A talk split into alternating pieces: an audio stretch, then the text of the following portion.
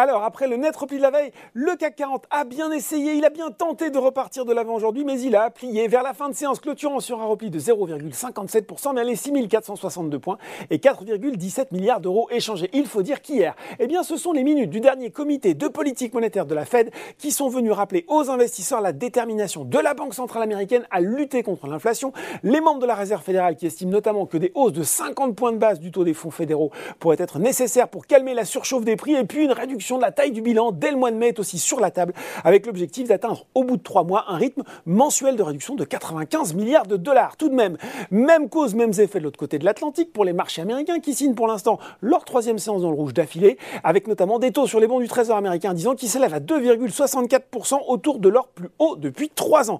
Le Dow Jones recule de 0,7% vers les 34 255 points à 17h45 et le Nasdaq de 0,86% vers les 13 770 points. Si on regarde ce qui a monté tout de même aujourd'hui à Paris, eh bien on retrouve une nouvelle fois des valeurs défensives à l'image d'Eurofin Scientifique, 5 séances à la suite pour le groupe qui termine en tête du SBF 120. GTT est également bien orienté malgré le repli du Brent qui est repassé sous le seuil des 100 dollars le baril.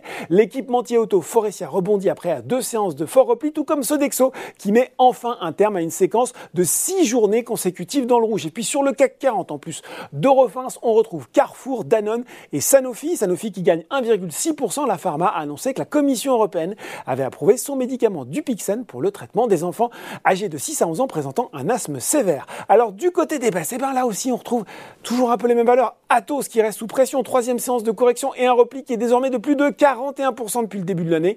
Quatrième plus fort du SBF 120 sur la période. JC Deco, Solution 30 et Interparfum sont également mal orientés, alors que sur le CAC 40, eh bien c'est à nouveau encore compliqué pour Alstom, Veolia et Société Générale.